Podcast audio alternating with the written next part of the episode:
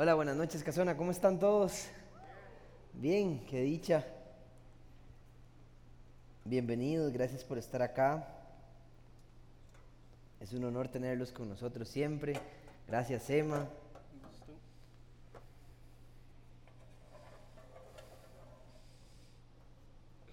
Ok, estoy muy emocionado por la enseñanza de hoy. Tal vez algún día la he escuchado, porque creo que eso esto es algo que, que, en Casona hemos decidido empezar a hablarlo. Eh, estamos en la serie de noviazgo.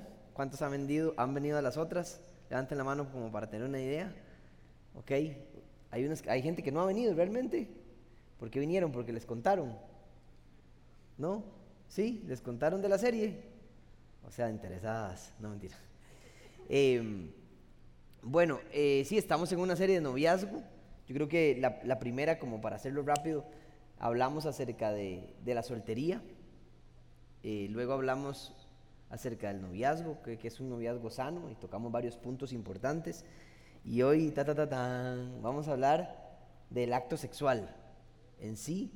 Y yo creo que van a aprender muchísimo. Esta, esta enseñanza eh, la hice hace mucho tiempo y la he ido mejorando.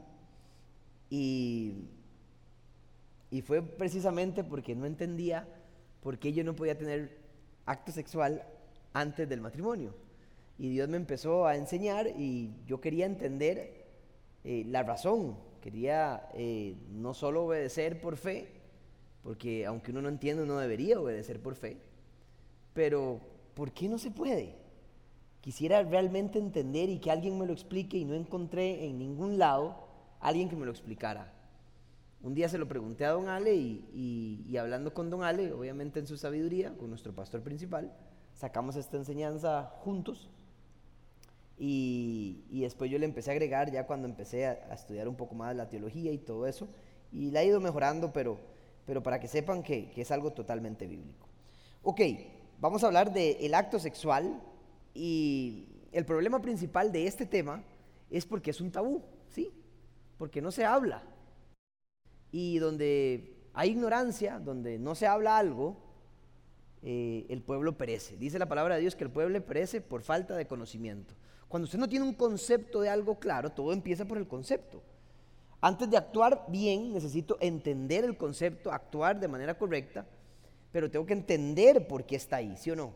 ¿Cuántos tienen esa duda? todos, yo creo. A mí me encanta entender el concepto primero para luego avanzar.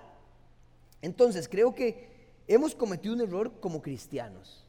Primero porque hemos pensado que el sexo es malo, que el sexo no viene de Dios, que el sexo es algo que en las iglesias se ve pésimo y algunos pastores ni siquiera saben cómo explicarlo. ¿Cómo le explico a los jóvenes? Nada más tiene que guardarse. Está en pecado. O sea, todos hemos estado en pecado. Porque mucha gente, la mayoría, y no se hagan los santitos, no voy a decir la palabra pero eh, creo que eh, todos estamos interesados en conocer. ¿Ok? Entonces, el primero principal es porque es un tabú. ¿Ok? Y más que todo en las iglesias, porque hay ignorancia. El enemigo, donde hay falta de conocimiento, se mete, o sea, Satanás, se mete y quiere distorsionar y poner las propias ideas de cada quien. Y eso está mal. ¿Ok? Entonces vamos a ir, voy a tocar por lo menos 6, 7 puntos, dependiendo cómo me salga, pero para que usted apunte, yo que usted estuviera con un librito o con mi teléfono apuntando, porque eh, yo repasé esta, esta enseñanza y prácticamente tengo estos puntos bien seleccionados y para entender bien qué es esto. Entonces, el primer punto acerca del sexo. El primer punto es que Dios creó el sexo y lo reguló. Yo sé que este es el punto más fácil, pero hay que empezar desde el principio, no del final. Dios creó el sexo. ¿Cuántos sabían que Dios creó el sexo? Sí, obviamente. Bueno, alguna gente cree, esta vara aquí se me desacomoda mucho, alguna gente cree que el sexo lo creó Satanás, que el sexo es malo. Es más, la Iglesia Católica por mucho tiempo ha defendido que María es virgen toda la vida y que tiene que ser virgen porque es María. Y yo creo que no hay punto de discusión. Sí, María fue virgen hasta que el Espíritu puso la semilla ahí para que Jesús creciera, era virgen, pero si fue virgen después de que se casó o no, no importa. ¿Acaso el sexo nos hace impuros? Cuando se hace de manera correcta, no es impureza, ni es pecado. Entonces, no importa si María tuvo sexo con su esposo, no le quita ni un poquito la mujer que es. Pero algunos, como creían que el sexo venía de Satanás, jamás, ¿cómo va a decir? Jamás tuvo relación. Pero, pero, ¿qué tiene? Si acaso el sexo es malo. Si fue Dios el que creó el sexo. Dios lo inventó. A Dios fue el que se le ocurrió. No usted ni a mí. Ni a Satanás se le ocurrió. Fue a Él. Dios creó el sexo. Ahora, el punto uno es que como Dios lo creó, entonces, como es el inventor y el creador, tiene todo el derecho a regularlo. Tiene todo el derecho a decir, ah, se hace así. Porque yo lo inventé. El ejemplo del iPad que siempre les pongo. Este iPad lo puedo usar para partir cebolla y tomate. Pero Steve Jobs, el creador del iPad, diría, no es para eso.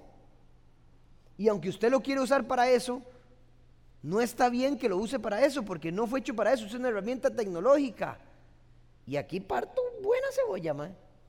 Es más, se puede usar hasta para partir lo que sea. Entonces, el primer punto usted tiene que entender, tenemos que empezar de arriba, y es que cuando usted quiera entender el acto sexual, es entender que Dios lo creó, por lo tanto, como es el inventor, tiene derecho a regularlo. Él estableció los parámetros y los límites de cómo se hace lo que Él inventó. Tiene todo el derecho.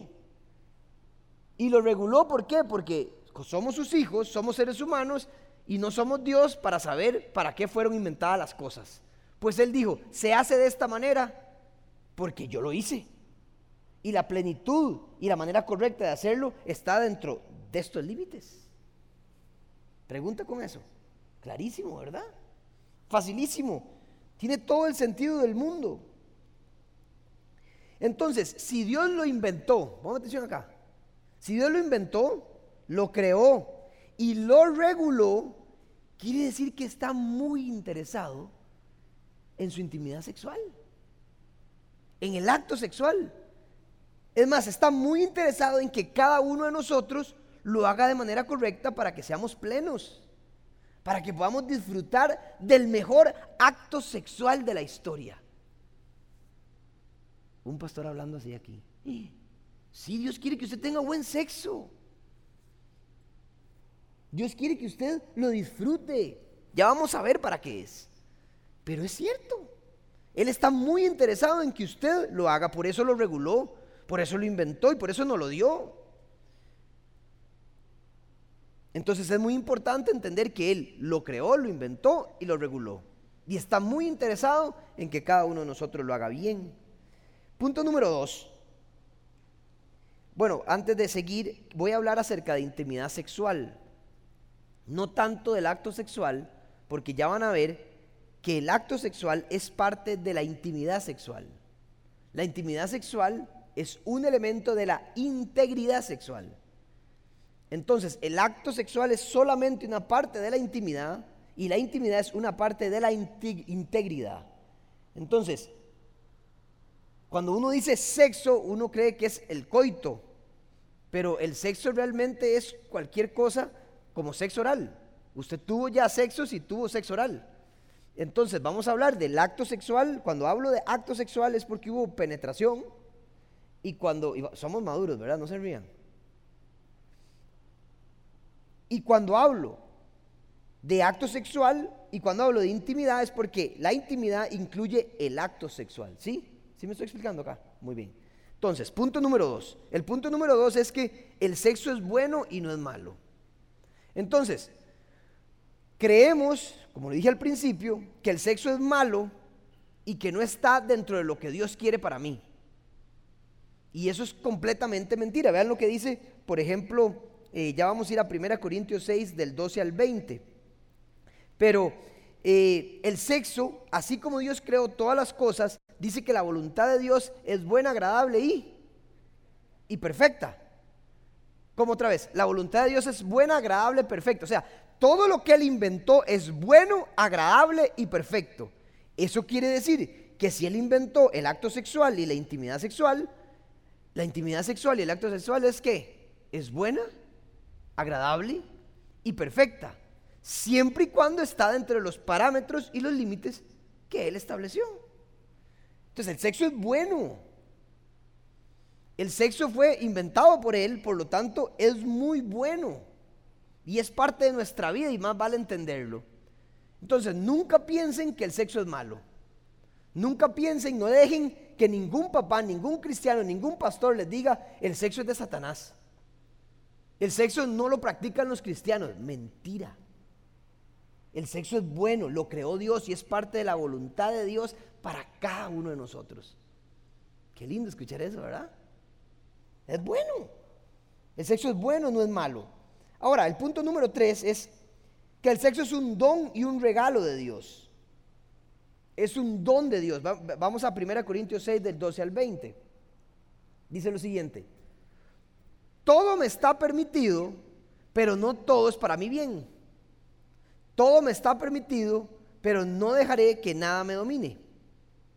Para el estómago y el estómago, para el estómago, los alimentos son, es que perdón, es que aquí tengo un enredo. Los alimentos son para el estómago y el estómago para los alimentos. Así es, y Dios los destruirá a ambos. Pero el cuerpo no es para la inmoralidad sexual, sino para el Señor, y el Señor para el cuerpo. Con su poder Dios resucitó al Señor y nos resucitará también a nosotros, dice. ¿No saben que sus cuerpos son miembros de Cristo mismo? ¿Tomará ¿Tomaré acaso los miembros de Cristo para unirlos con una prostituta? Jamás. ¿No saben que el que se une a una prostituta se hace un solo cuerpo con ella? Pues la escritura dice, los dos llegarán a ser un solo cuerpo. Pero el que se une al Señor se hace uno con él en el Espíritu. Huyan de la inmoralidad sexual, todos los demás pecados que una persona comete quedan fuera de su cuerpo, pero el que comete inmoralidades sexuales peca contra su propio cuerpo. 19. ¿Acaso no saben que su cuerpo es templo del Espíritu Santo, quien está en ustedes y al que han recibido de parte de Dios? Ustedes no son sus propios dueños. Fueron comprados por un precio, por tanto honren con su cuerpo a Dios. Muy bien, este versículo es súper revelador, porque empieza, todo me es lícito, mas no todo me conviene, dice otra versión. Esta versión dice, todo me es permitido, pero no todo es para mi bien. Ok, entonces, ¿qué es lo que hace Dios?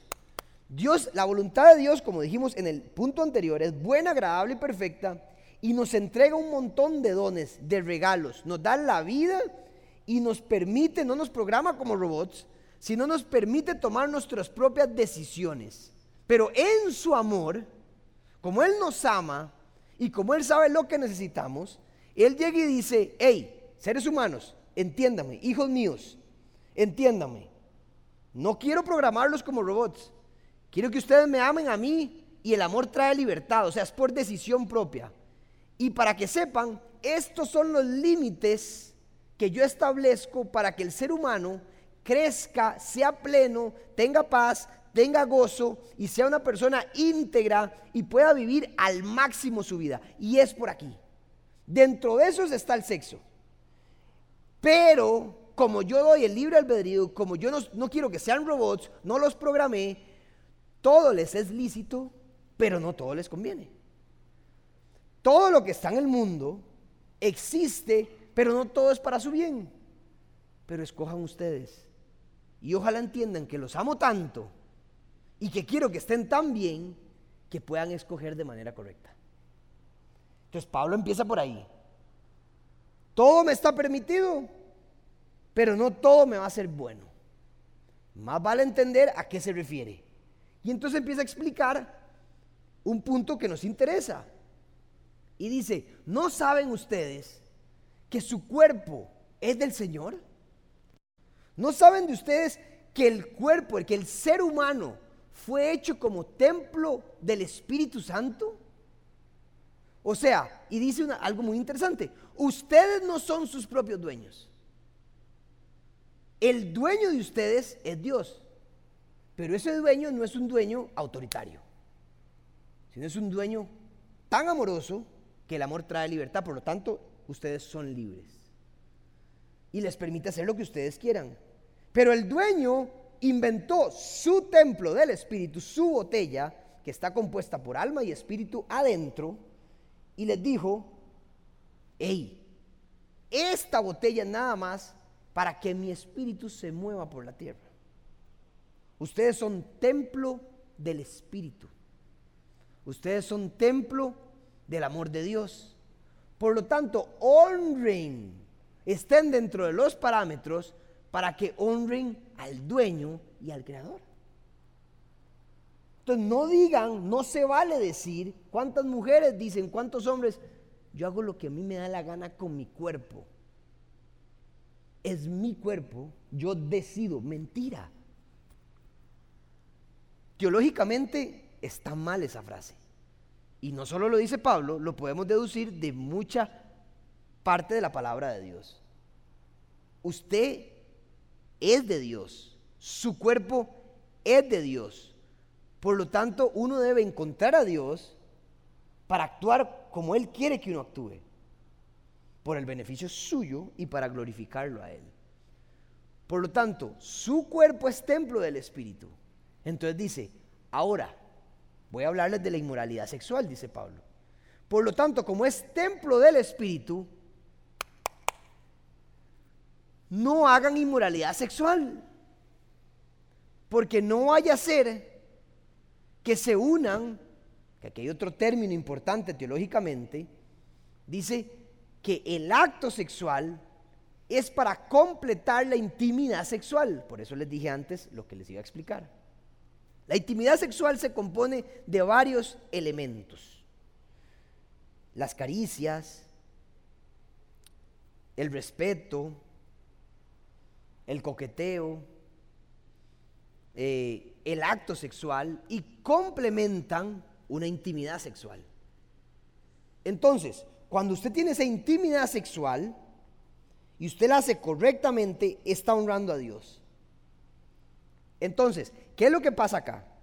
Si usted lo hace fuera de los parámetros, usted está haciendo lo que le da la gana y no acorde a lo que el Señor dijo que era.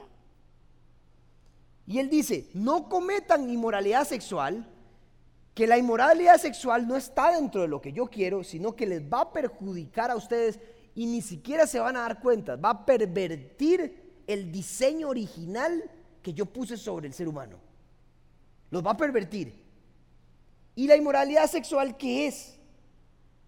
Todo lo que esté fuera de los parámetros que él estableció para esa intimidad sexual. Ahora, no solo el acto sexual se puede salir de la intimidad sexual. Cuando usted trata a una mujer sin respeto, usted no está teniendo intimidad sexual adecuada.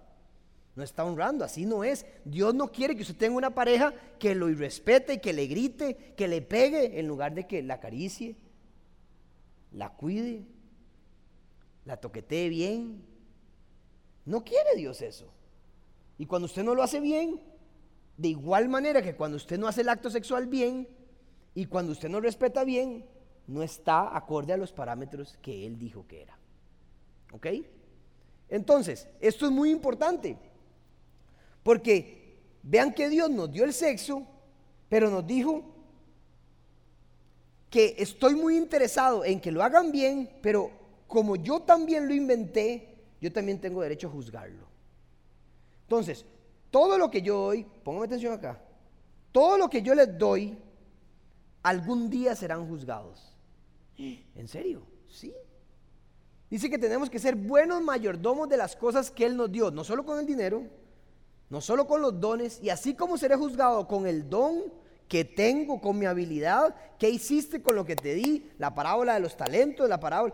O sea, sabemos que todos seremos juzgados. Él algún día va a decir, ¿qué hiciste con la intimidad sexual? Que algún día te regalé y que tenés derecho a hacerlo. ¿Qué hiciste? ¿La administraste bien o mal? Yo la administré mal por un tiempo.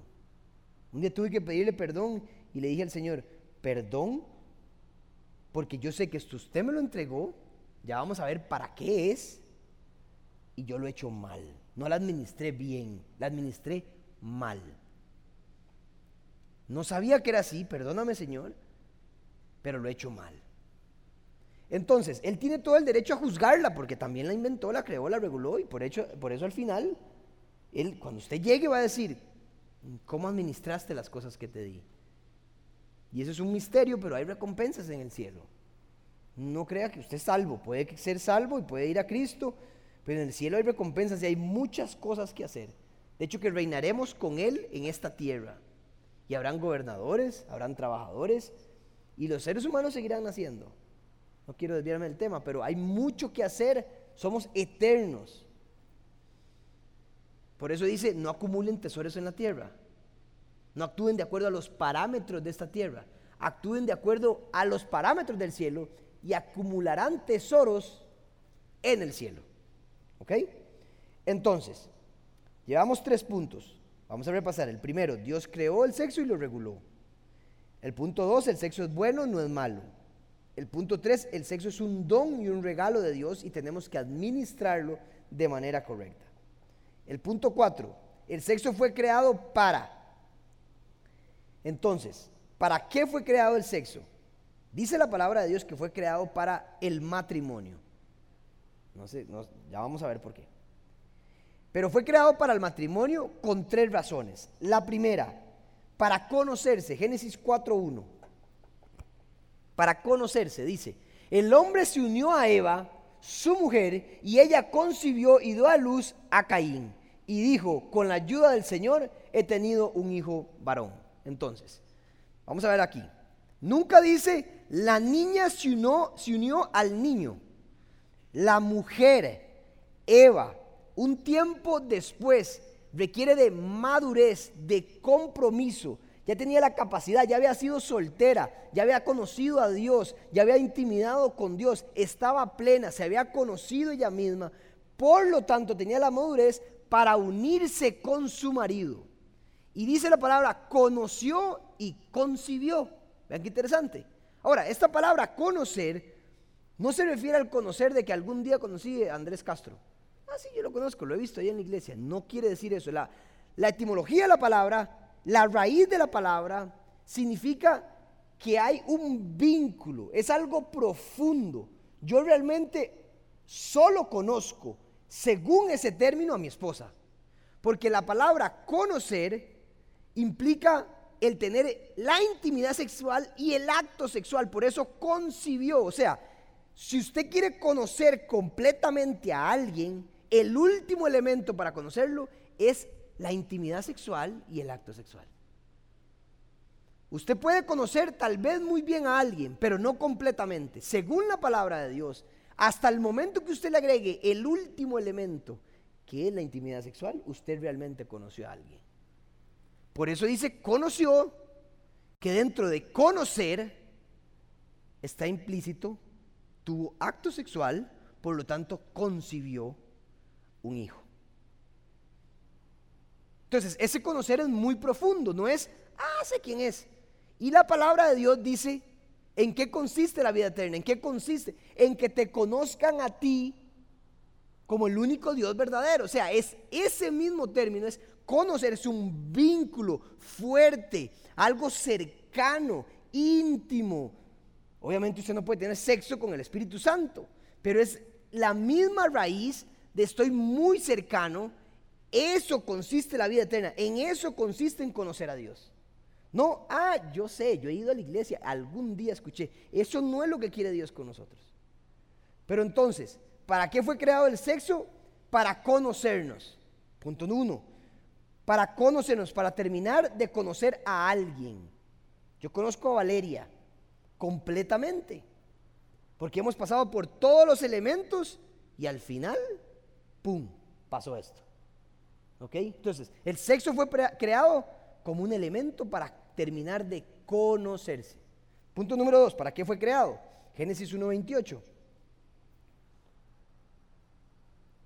Dice, Génesis 1.28 dice, y los bendijo con estas palabras. Sean fructíferos y multiplíquense.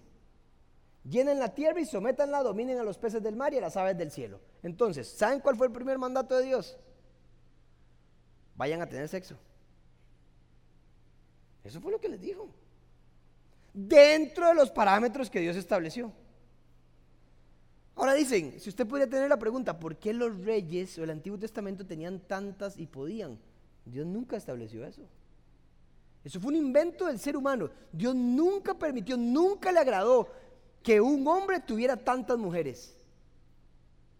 Incluso dice la palabra en David que tenía mil esposas y setecientas concubinas, ¿qué tal? Aquí los hombres dicen, ¡hey, madre! Dios nunca quiso eso. Dice que David sufría de reumatismo o dolores que nada lo calentaba y la única manera de calentarlo era que alguien lo acompañara desnudo en la cama. Y las mujeres, David tenía el corazón conforme al del Señor. Dice que la palabra de Dios, que se acostaban con él para calentarlo y dice, y nunca las conoció. O sea, nunca tuvo acto sexual con ellas. Era una necesidad de enfermedad, lo calentaban simplemente. Y no creo que hubieran sido feas las que escogió. ¿ah? Estaba honrando al Señor. Entonces, Dios nos mandó a tener sexo para multiplicarnos. Hay pastores que dicen que una de las cosas que tenemos que hacer nosotros es tener descendencia. Dios nos mandó a que tengamos un legado. Es más, los cristianos deberían tener hijos. Porque somos los que enseñamos de acuerdo a la palabra. Porque supuestamente, supuestamente somos la luz de este mundo. Somos la sal. En aquel momento la sal se le echaba a, las, a los pedazos de carne. ¿Para qué? Para que no se pudriera, porque no había congeladores. Mantenían la carne que no se pudra. O sea, mantenemos el, el mundo sin que se pudra. Hay principios que Dios estableció que solo los cristianos lo sabemos. Entonces el sexo fue creado para que usted se multiplicara, para, que, para crear, para conocerse. Y el punto tres es que fue creado para, para placer y satisfacción. ¿En serio? Sí. También fue creado para que usted la pase bien, por eso se siente rico. Por eso es bueno, por eso lo disfruto. Cuando se hace de manera correcta, cuando estoy pleno, se disfruta. Es bueno el sexo. E, él lo hizo para, para placer y satisfacción. Lea Cantar de los Cantares. Es un libro de toqueteos. Es un libro medio. Y paso mi mano sobre tu pecho y siento. Eso es el libro de Cantar de... Pero ¿cómo está en la Biblia? Es de la Biblia. Cuando se hacen los parámetros, Dios inventó que ustedes se pudieran tocar en el matrimonio y disfrutaran. Es normal tocarse, es normal acariciarse, es normal tener pasión. Pobrecito antes, la iglesia le enseñó a la gente que las mujeres cristianas, las que amaban a Dios, no disfrutaban del sexo. ¿Puede creer? Eso no es bíblico. Entonces, ¿qué hacían los esposos? Dice, iban a buscar otra porque la otra nada más dice, no siento nada, no siento nada, dele nada más para tener hijos. Ahora estamos en una sociedad diferente. Pero muchas abuelas suyas pasaron por ese trauma. Nunca les enseñaron. Y yo no quiero que usted, cuando vino a la iglesia, diga, a mí el pastor me dijo que el sexo era malo. Mentira. Dios lo hizo para placer, para satisfacción, para que lo hiciera de manera correcta. Y cuando lo haces de manera correcta es extraordinario, es hermoso. Es un momento especial. No hay culpa. Ok, muy bien. Y aquí viene el punto 5. El sexo también es espiritual. ¿Ustedes sabían eso? Otro error. Dicen, el sexo es carnal. Todo en esta vida implica la espiritualidad. Todo acto que usted hace tiene una consecuencia espiritual. Todo, póngame atención, todo. La palabra, cuando usted tiene sexo, el espíritu la está viendo. o lo está viendo. Es más, cuando usted lo hace de manera correcta, como cuando yo tengo con mi esposa, nos está ungiendo, nos está preparando, nos está haciendo mejores. Él está haciendo parte. ¿O usted cree que él hace, ay no, qué vergüenza? Me voy y cuando termine vuelvo. No. El, el, sexo, el acto sexual es totalmente espiritual. Es más, dice, no se unan con una mujer que no esté dentro de los parámetros, que haga las cosas diferentes a ustedes. No se unan. Ah, la vez pasada se los dije, pero ¿cómo ustedes creen? ¿Cómo ustedes creen en aquel momento que Adán y Eva se casaron si no existía el matrimonio? ¿Qué determina la unión final? El acto sexual. Dios mismo lo hizo. Se conocieron, punto final. O sea, se casaron. O sea, cuando usted tiene sexo con alguien, espiritualmente usted le está diciendo, pon atención a esto. Me estoy casando, estoy sellando. Es más, los pactos de Dios, todos son con sangre. Por eso la mujer sangra la primera vez. Hay mujeres que no sangran, pero sangran adentro. La primera vez de una mujer hay un pacto y está diciendo, este es el hombre con el que yo estoy sellando mi vida. ¿Lo había visto así? ¿Cuántos de nosotros hemos sellado pactos y ni siquiera le hemos dado la importancia que el Señor puso sobre nosotros con eso. Era un sello. Dios no quiere que tengamos con miles, con un montón de gente. Eso no es lo que quiere Dios. Y el Espíritu quiere ungir. Dios quiere santificar. ¿Qué significa santificar? Separarlo para una buena obra. Y Él está ahí ungiendo, santificando, preparando. Y cada vez va a ser mejor. Ahora, eh, eh, el sexo, Dios, Satanás, y el otro punto que quiere hablar también es que Satanás quiere distorsionar esto y devaluar y pervertir el sexo. Ahora, el sexo no es como ustedes creen. No sé si ya ustedes han tenido, espero que no. Aquí de fijo nadie tuvo, solo los primillos suyos y la gente de afuera. Pero el sexo nos han pervertido. Cada vez que hablo una página de internet, ya hay un anuncio de una mujer chinga. Jamás machista chinga. Bueno, en hilo, en vestido baño. O sea, nosotros estamos acostumbrados a imágenes. O sea, todo tiene que ver con, con algo sensual. O sea, me enseñaron fotos de picnic y yo dije, qué vestimenta más interesante. Están volviendo a Eva. Eh, con dos, flores aquí nada más. todo lo que vemos es impresionante. O sea, la gente, como se viste, las mujeres, no las estoy, o sea, cada uno con su cosa, pero es demasiado sensual. nos estamos, lo que, lo que comemos y lo que vemos en los anuncios, las películas de Hollywood, o sea, lo interesante es lo prohibido, lo interesante es eh, aquel mae que, no sé, que me trata mal. O sea, la definición de sexo nos ha pervertido la forma en que tenemos. Es más, la pornografía, la pornografía distorsiona completamente el sexo. Y eso no es cierto. Si usted está en los parámetros que Dios estableció, la primera vez no es tan genial como la película que vio. Es incómodo, es... Me estoy desnudando frente a una persona. Y esa persona que está enfrente no dice, ay, qué ridículo, ay, pobrecita, es la primera.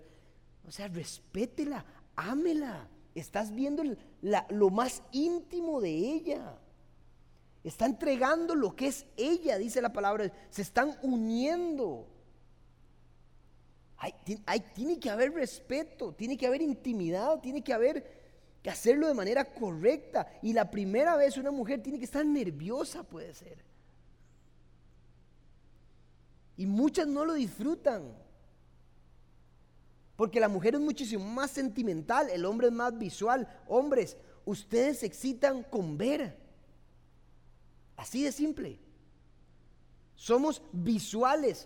por eso Dios hizo las curvas en la mujer. Usted y yo somos, los hombres somos cuadrados. La mujer es la linda de la creación. Por eso se alista para usted. Porque usted es visual. En cambio ya son sentimentales.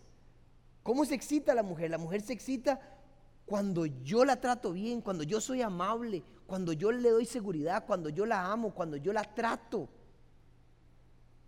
Cuando mi, esposa está brava o se enojó conmigo, ya sé que ese no es el día. Pero si quiere una noche espectacular con ella, desde la mañana, hay que bretearla. Hola, qué linda que estás, ¿cómo estás, mi amor? Ser amable, ser... Y eso al final, eso es lo que ella le da para poder tener una buena relación. La mujer es menos, menos visual. Y no nos han enseñado esto. Es un tabú. Y no sabemos. Y si usted agarra una mujer simplemente para eso, puede que la mujer ni siquiera lo disfrute. Conozco muchas jóvenes que me lleguen y me dicen, estoy teniendo sexo con mi novio y no lo disfruto. Ustedes saben que hay un porcentaje muy grande de mujeres que nunca han llegado a un, orgasmo. Nunca. Nunca. Y de repente tuvieron y después el sexo cambió.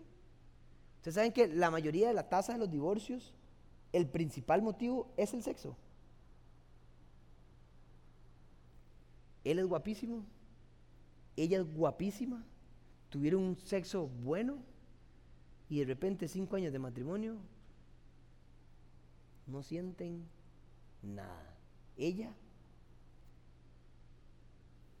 porque los parámetros están mal, porque se hizo de manera incorrecta. ¿Usted le gustaría casarse y tener ese tipo de acto sexual? Yo sé que no.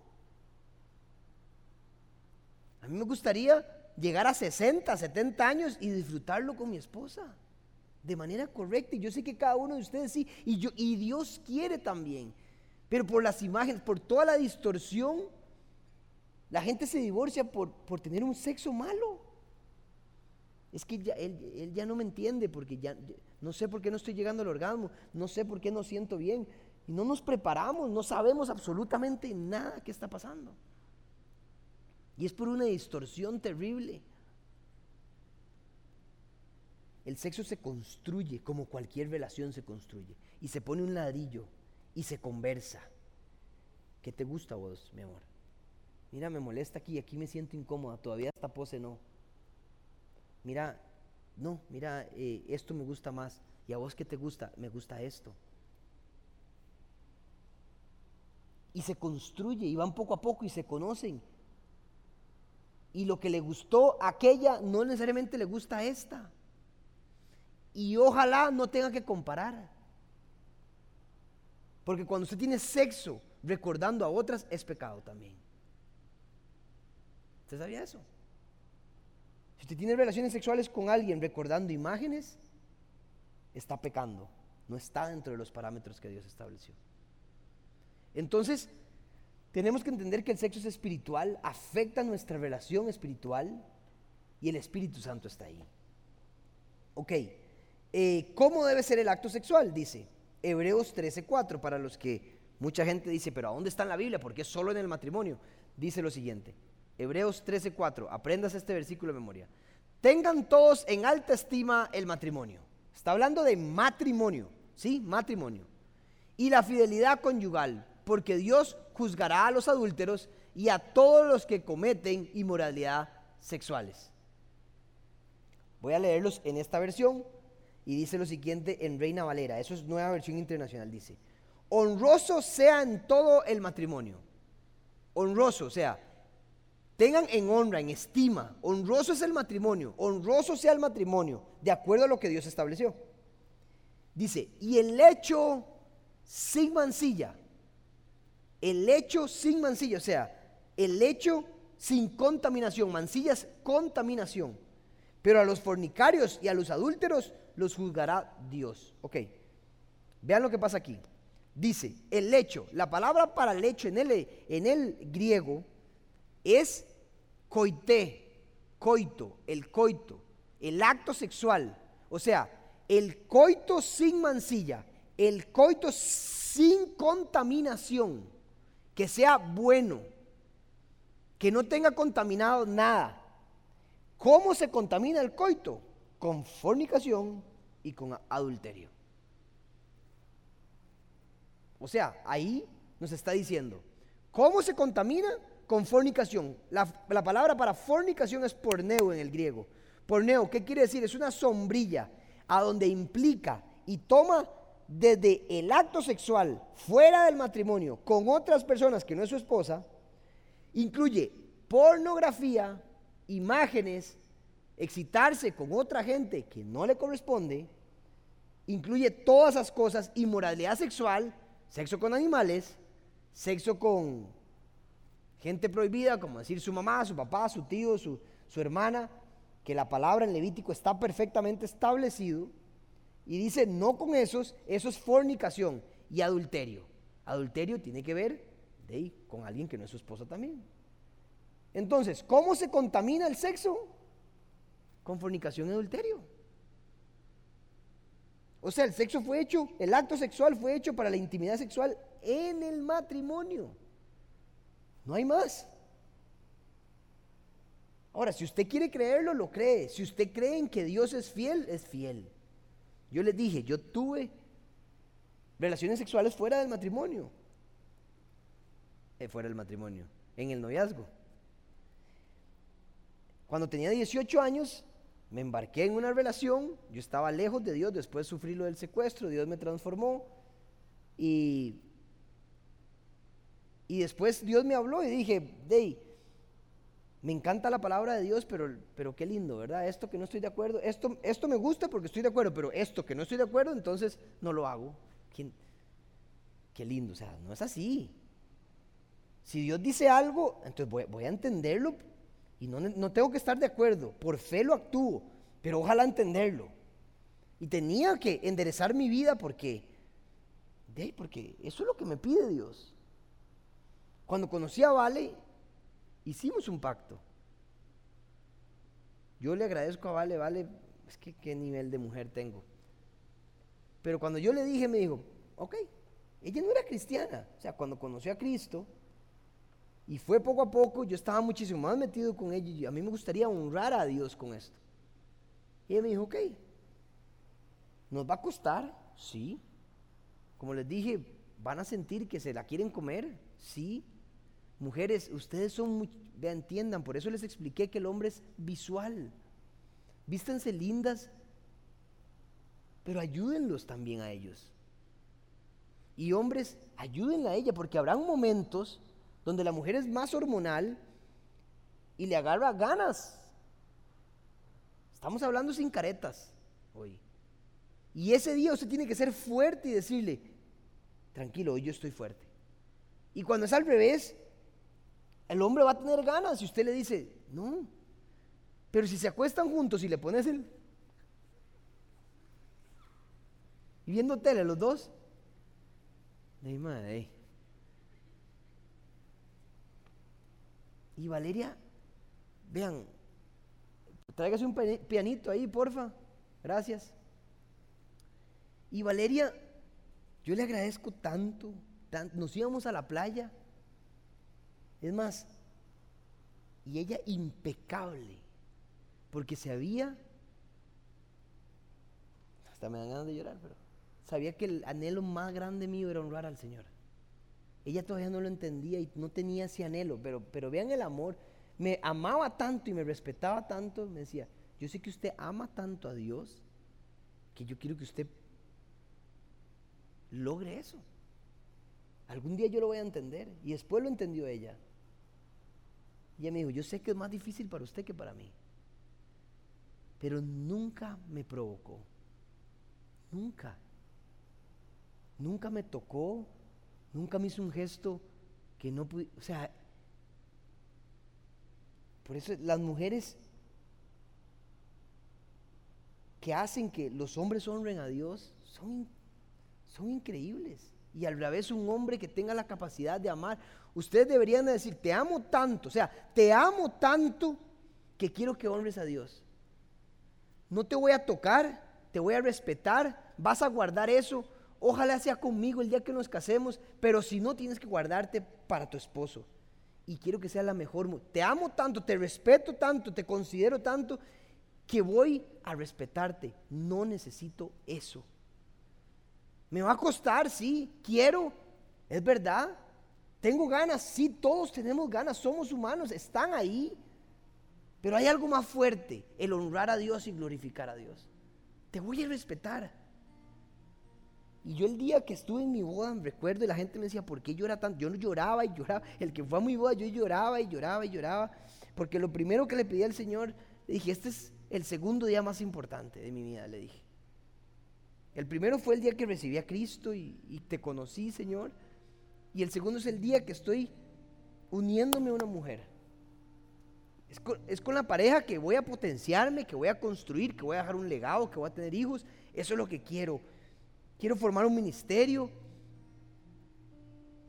Y yo lloraba y le dije, Señor, lo único, lo que más quiero es que usted esté en ese día, que usted me unja, que usted apruebe, que usted esté conmigo, que, ese día la gente pueda sentir el Espíritu, te conozca, le dije.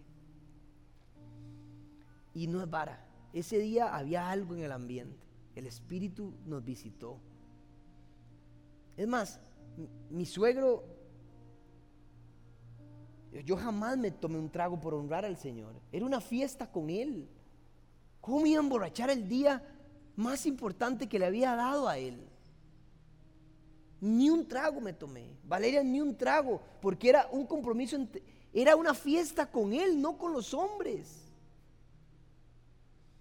Y pueden tomarse un trago, no, no tiene nada malo.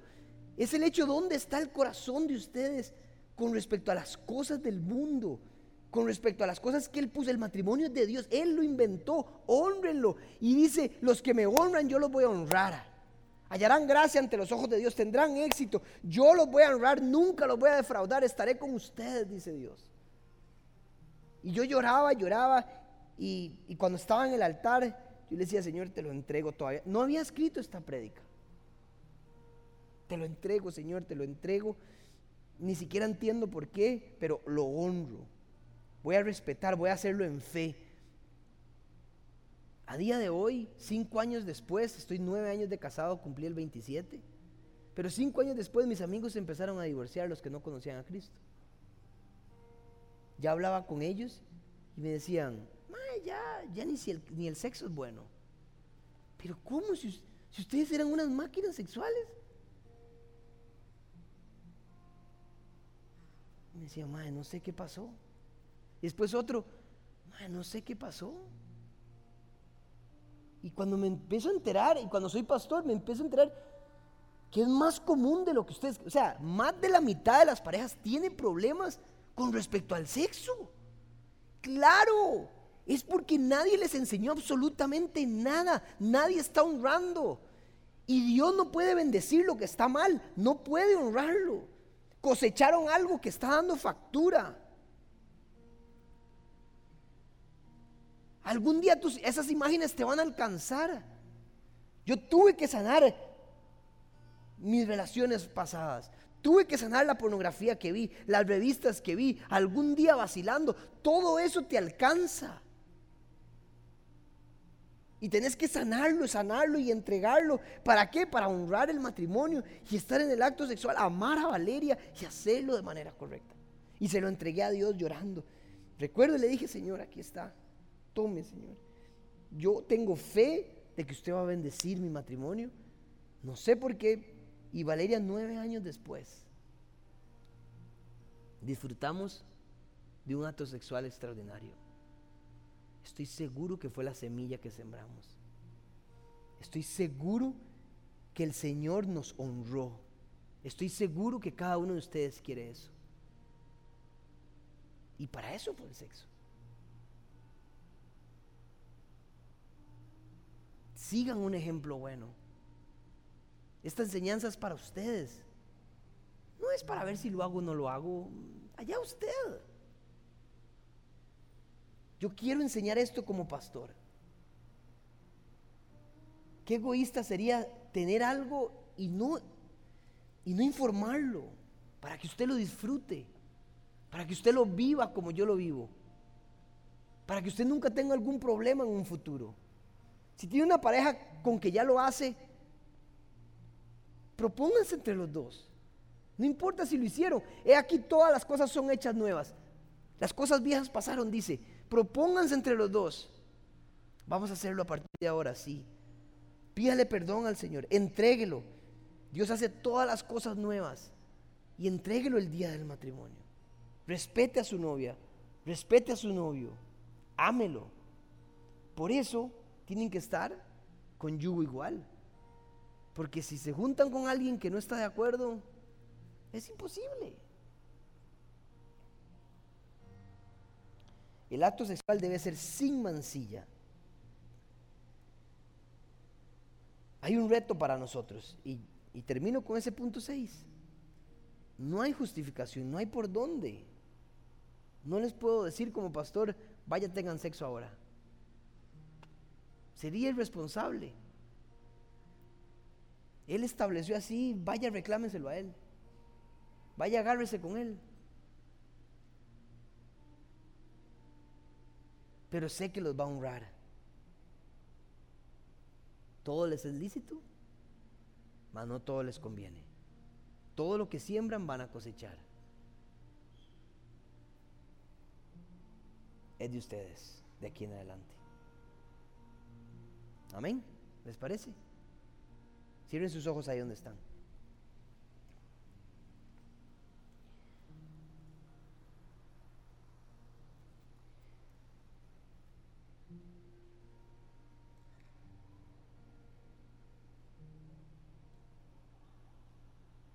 Quiero que piense cómo está esa área de su vida.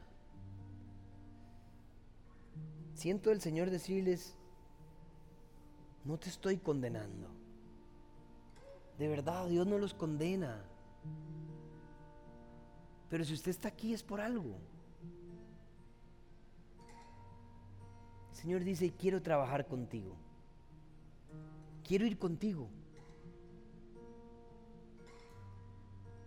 Quiero que seas pleno. Todos tenemos que pedirle perdón al Señor. Por alguna imagen que vio, por la pornografía, por algún sexo oral que tuve, o por algún acto sexual con algún exnovio, novio. Entrégueselo a Dios. Vaya, entrégueselo, dígale, Señor, te entrego esto. Y si no ha tenido Tal vez es una confirmación para que siga adelante. Dígale gracias Señor por esta enseñanza.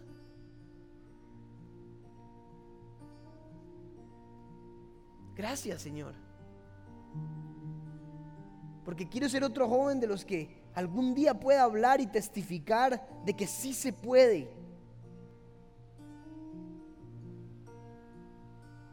Padre, trae tu espíritu, ese espíritu de dominio propio. Recuerden, Dios trae dominio propio. Usted es capaz de controlar emociones, circunstancias. Usted es capaz de salir corriendo. Usted es capaz de decir no. No eres, no vas a ser raro. El mundo dice otra cosa. Yo sé que dice otra cosa. Pero Dios te dice algo. Respeta lo que dice Dios. Honra a Dios. Dígale, dame tu espíritu, dame las fuerzas para mantenerme firme en lo que tú me estás enseñando. Y que nada, ninguna amiga, ningún consejo que sea fuera de lo que tú me dices sea más fuerte que tu palabra. Quiero intentarlo, Señor. Dígale, necesito tu ayuda. Yo sé que necesitan la ayuda de Él. No van a poder solos. Y si han metido la pata, no importa. Aquí todas son hechas nuevas. El Señor quiere hacerte nuevo. Padre, en el nombre de Jesús, yo oro por esta generación. Oro por cada una de estas vidas, Señor. Purifícalas. En el nombre de Jesús, que, ellas puedan, que ellos puedan sentir el perdón que tú tienes para ellos, que no hay nada en este mundo que, te pueda, que, te, que los pueda separar de ti, Señor. Que no hay nada, Señor, que te haga voltear, voltear tu rostro sobre nosotros, Señor.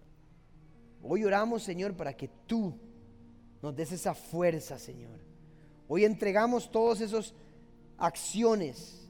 Si usted alguna vez se unió con un hombre o una mujer, dígale, Señor, hoy lo entrego. Yo no estoy unido a esa persona todavía. No sé si me voy a casar con ella. No sé. Lo entrego a ti. En el nombre de Jesús rompemos toda ligadura del alma ahora. Cometí un error, diga, no era el momento, Señor, lo entrego, quiero ser libre. Nada, nada en este mundo me tiene que definir lo que soy. Eres tú, Señor. Espíritu Santo, trae esa fuerza, esa convicción de lo que tú tienes para nosotros. Es bueno, es agradable y perfecto. En el nombre de Jesús. Amén y amén.